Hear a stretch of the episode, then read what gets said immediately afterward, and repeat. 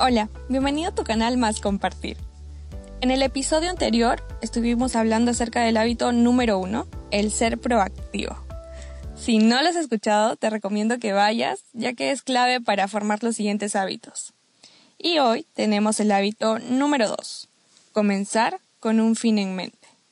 A ver, ¿qué tan importante es comenzar con un fin en mente al armar un rompecabezas? Demasiado, ¿verdad? ¿Te imaginas tratar de juntar las piezas sin saber lo que quieres armar? Comenzar con un fin en mente significa saber hacia dónde se está yendo. En esta semana un amigo me preguntó ¿Cuáles son tus criterios para elegir un trabajo si tuvieras dos propuestas pero que no tienen una diferencia muy significativa en el sueldo? A lo que yo respondí que mientras la visión y la misión de la empresa se asemeje más a las mías, sería la que yo elegiría. Y él me preguntó, ¿y cómo sé cuál es mi visión y misión? Es increíble cómo por bastante tiempo nosotros podemos estar haciendo muchas cosas sin siquiera saber en realidad qué es lo que queremos, cuál es el sentido de nuestra vida, para qué estamos aquí. Y aunque son preguntas muy filosóficas o muy profundas, son muy importantes llega un punto donde te las cuestionas y cuando no tienes respuestas, tal vez ocurre esto de las crisis existenciales, ¿no? ¿para qué existo? ¿Por qué? Personalmente también me ha costado tiempo poder identificar mi misión, establecer mi visión. Cuando escuchamos misión y visión, suena a algo solamente organizacional, de empresas. Sin embargo, esto no solamente se limita a ello, sino también a personas, a grupos de personas. Y algo que me di cuenta en mí y tal vez también en, otras personas es cuán superficial pueden ser nuestras metas. Es muy fácil distraernos con cosas temporales, con el trabajo, con actividades, con la familia, con cosas cotidianas que tenemos que hacer día a día. Podemos estar muy atareados con la agenda súper llena. Sin embargo, eso no siempre quiere decir que estemos siendo efectivos. Hay metas que realmente son muy vacías. Se les llama victorias vacías. Por ejemplo, el obtener dinero, el tener ingresos más altos, el reconocimiento, el poder. Realmente son metas que cuando las alcanzas mm, no te satisfacen en realidad, no te hacen sentir pleno. Sin embargo, es muy distinto la vida es muy distinta cuando sabemos qué es lo más importante para nosotros. Y generalmente no lo es ni el dinero, ni el reconocimiento, ni el poder, ni nada por el estilo. Realmente hay una necesidad en todos de poder encontrar nuestra visión, de establecer nuestra visión y de contar con una brújula interna para que siempre nos indique la dirección hacia dónde ir. Hablemos un poquito más acerca de esta brújula interna, de lo que vendría a ser nuestro centro. ¿Qué pasaría si nosotros tuviéramos como centro a nuestro trabajo? Dedicaríamos toda nuestra atención al trabajo y tal vez cuando se presente alguna otra cosa, no sé, algún amigo te pida algún favor o tu familia te pida ir a un almuerzo, los veas como obstáculos, como personas que están interfiriendo con tu verdadero centro, en este caso elegimos como ejemplo el trabajo.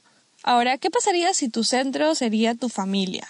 Es muy común en las personas que tengan como centro la familia. Sin embargo, suelen haber ciertos desequilibrios, ya que una persona cuando se centra mucho en la familia no puede, digamos, crecer profesionalmente, o si lo hace, lo hace tal vez solo con la motivación de ayudar a la familia, de brindarle algún sustento económico y no está tan motivado en el trabajo. Lo mismo pasa cuando tenemos como centro a nuestra pareja o al, no sé si al esposo o la esposa. Es muy bonito, sí, hay mucho soporte mutuo. Sin embargo, llega un punto donde hay mucha dependencia y no se da la oportunidad de crecer en otros aspectos de, la vida. Ahora, ¿qué pasaría si nuestro centro es la iglesia? Estaríamos muy metidos tal vez en las actividades de la iglesia, en los proyectos y podríamos por ahí descuidar otras áreas. Cuando nosotros elegimos como centro, ya sea la familia, la iglesia, eh, el matrimonio, los amigos, ello produce un desequilibrio, porque todo lo que podría interferir simplemente se vería como un obstáculo. Y bueno, la familia, los compañeros de trabajo, el matrimonio, suele cambiar. Y no podemos tenerlos como centro cuando estos cambian y no necesariamente depende de cada uno. Por ejemplo, eh, hablando en el contexto de un matrimonio, uno no tiene el control de que la otra persona cometa algún error y el matrimonio se ve afectado y termine en el divorcio. ¿Qué pasaría si hubiéramos tenido como centro el matrimonio y llega a pasar esto? Pareciera como si todo lo demás se desmoronaría. Entonces, es importante saber que no podemos poner a personas o aspectos como centro, ya que estos pueden cambiar. Pero sí hay algo que lo, podemos poner como centro y estos son los principios, ya que estos no cambian, no se van, no mueren, no pasan de moda, permanecen en el tiempo. Los principios deberían ser nuestros centros. Hay que saber también que no se puede hacer lo correcto en solo un aspecto de la vida. La vida es un todo indivisible. Si uno hace lo incorrecto en la vida privada, generalmente también lo hace en la vida pública. No se puede separar por partes nuestra vida y decidir en qué área hacemos lo correcto y en qué área no. La vida es un todo indivisible. En este taller que les hablaba la vez pasada, se estableció lo que se llamó un contrato, como tu contrato personal. Y tuvimos que elegir tres características que queríamos ser. No necesariamente que ya lo éramos, sino que era como nuestro contrato a ser. Mi contrato era soy una mujer segura, arriesgada y auténtica. No necesariamente yo me sentía una mujer segura cuando establecí este contrato. Ahora, después de tres años, puedo decir que sí. En ese entonces no. Algo que es muy importante en todo este tema de encontrar la misión, establecer nuestra visión. La visión tiene que ver el cómo te quieres ver, ¿no? Cómo quieres ser. Y es importante que podamos crear una, un enunciado, una oración, que la podemos repetir y sea como un recordatorio. Esta oración tiene que tener cinco características básicas. La primera es que es personal hablas de ti mismo. El segundo, que debe estar en un sentido positivo. Tercero, que debe estar en tiempo presente. No necesariamente es como yo seré o yo era, sino yo soy.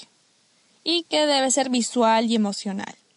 En el taller que les comentaba la vez pasada, nos hicieron hacer un contrato, lo que ellos denominaron un contrato este enunciado del que les hablo, de, del que se recomienda para saber nuestra visión o nuestra misión, es como un contrato.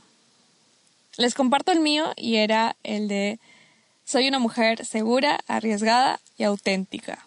Ese era mi contrato, era mi compromiso conmigo misma. En ese entonces no me consideraba alguien segura. Tres años después, ahora puedo decir que sí, lo soy pero en ese entonces no. Era como una meta para mí, que no necesariamente lo era en ese momento, sino era algo que quería alcanzar. Sin embargo, lo hablaba en tiempo presente, como si ya lo fuera. Eh, era el ser antes del tener, ¿no? ¿Se acuerdan? Entonces es importante el poder crear este contrato. No necesariamente tiene que ser así como les digo, con tres características, sino puede ser de cualquier otra forma, algo que te motive y te recuerde cuál es tu constitución, digámoslo así, cuál es tu contrato contigo mismo, cuál es tu compromiso, qué es lo que quieres ser, no necesariamente tener, sino qué es lo que quieres ser y, qué eres ahora, qué decides ser ahora. En el libro menciona a Charles Garfield. Él descubrió en uno de sus estudios que hizo a los astronautas que estos, y también no solo ellos, sino atletas o personas de alto rendimiento, utilizan lo que es llamada la visualización. Y esto me acuerdo claramente porque Michael Jordan, el jugador más reconocido de básquet, Lo que hacía para poder encestar era imaginarse, antes de lanzar, él, él imaginaba que la pelota ya estaba ingresando. Él podía visualizarlo. Este señor investigó que generalmente las personas que tenían un buen desempeño o los atletas hacían esto de, de visualizar, de verse ya en eso que querían alcanzar, de, de verse logrando eso que quieren. Entonces, esta visualización es muy importante al momento de nosotros crear nuestra visión, del cómo te quieres ver, del qué quieres ser. Y para eso hay una sugerencia práctica muy, muy interesante y te la voy a comentar. Imagina que estás yendo a un funeral. Estás en el carro yendo y en eso, cuando ya llegas, te acercas a la lápida, ves y eres tú mismo. Estás en tu funeral de aquí a tres años. Imagina todo esto que voy contándote. Después de ya recibir a todos los invitados, va a empezar el programa, te sientas y recibes el afiche del programa. Y vas a ver que van a haber cuatro oradores. Cuatro personas van a hablar acerca del difunto. Van a hablar acerca de ti. Uno de ellos es tu alguien de tu familia. Alguien de ya sea de tu familia extensa o nuclear. Alguien de, de ellos va a hablar. Segundo, va a hablar uno de tus amigos, alguien que te conoce, que ha sido muy cercano a ti. El tercer orador es un compañero de trabajo, ya sea tu jefe, ya sea tu colega, tu subordinado, uno de ellos va a hablar. Y por último va a hablar uno de tu iglesia, ya sea de tu iglesia, de tu comunidad, de tu vecindario, uno de ellos va a hablar también acerca de ti. Ahora, imagínate o trata de ver qué es lo que quisieras que digan de ti.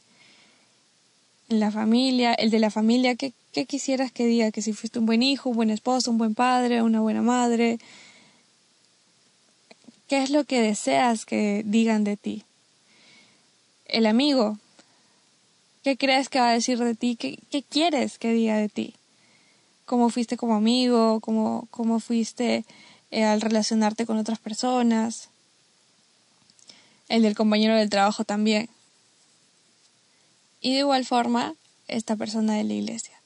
Trata de ver y de especificar en cada área qué es lo que quisieras que digan de ti en tu funeral. ¿Cómo era tu carácter? Trata de ver qué es lo que diría cada uno de ellos acerca de tu carácter, acerca de tus aportaciones, qué fue lo que aportaste y también qué fue lo que lograste, cuáles fueron tus logros. La pregunta no es qué dirían de ti, sino la pregunta es qué quieres que digan de ti. Este ejercicio te ayuda a darte cuenta cuál es tu definición personal del éxito. Así que Trata de pensar qué es lo que quieres que digan de ti y este vendría a ser también uno de tus contratos, que lo puedes resumir y lo puedes hacer tuyo. Esa es la sugerencia práctica, que puedas pensar en estas preguntas que acabo de hacer del funeral, de esta actividad, y que puedas también formar tu propio enunciado. Yo te comenté el mío, acerca de yo soy una mujer segura, arriesgada y auténtica. Recuerda que en ese momento no necesariamente lo era. Es más, era, era mi meta, pero lo hablé o lo dije en tiempo presente. No olvides que el enunciado que elijas puede ser largo, corto, puede tener más palabras, más características, puede tener acciones, lo que tú desees. Pero que esté en tiempo presente, que sea en primera persona, positiva, que tenga también un componente visual y emocional. Bien, ese ha sido el episodio de hoy. Mi nombre es Jacqueline Bravo, formo parte del equipo de psicólogos de Tengo Mind y ahora estamos colaborando con Más Compartir en esta serie de episodios podcast. Espero que puedas estar bien y te invito a revisar nuestra cuenta en Instagram como tanglemind.sci. Nos vemos. Ciao.